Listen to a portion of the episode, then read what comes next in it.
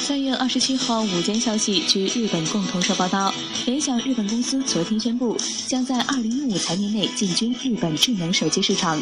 此前，联想一直在新兴市场国家开展智能手机业务。据报道，联想日本公司社长罗德里克拉平在东京召开记者会上称，从市场规模和收益率等多个因素来看，日本市场很重要。智能手机的操作系统及品牌等详细情况将在今后公布。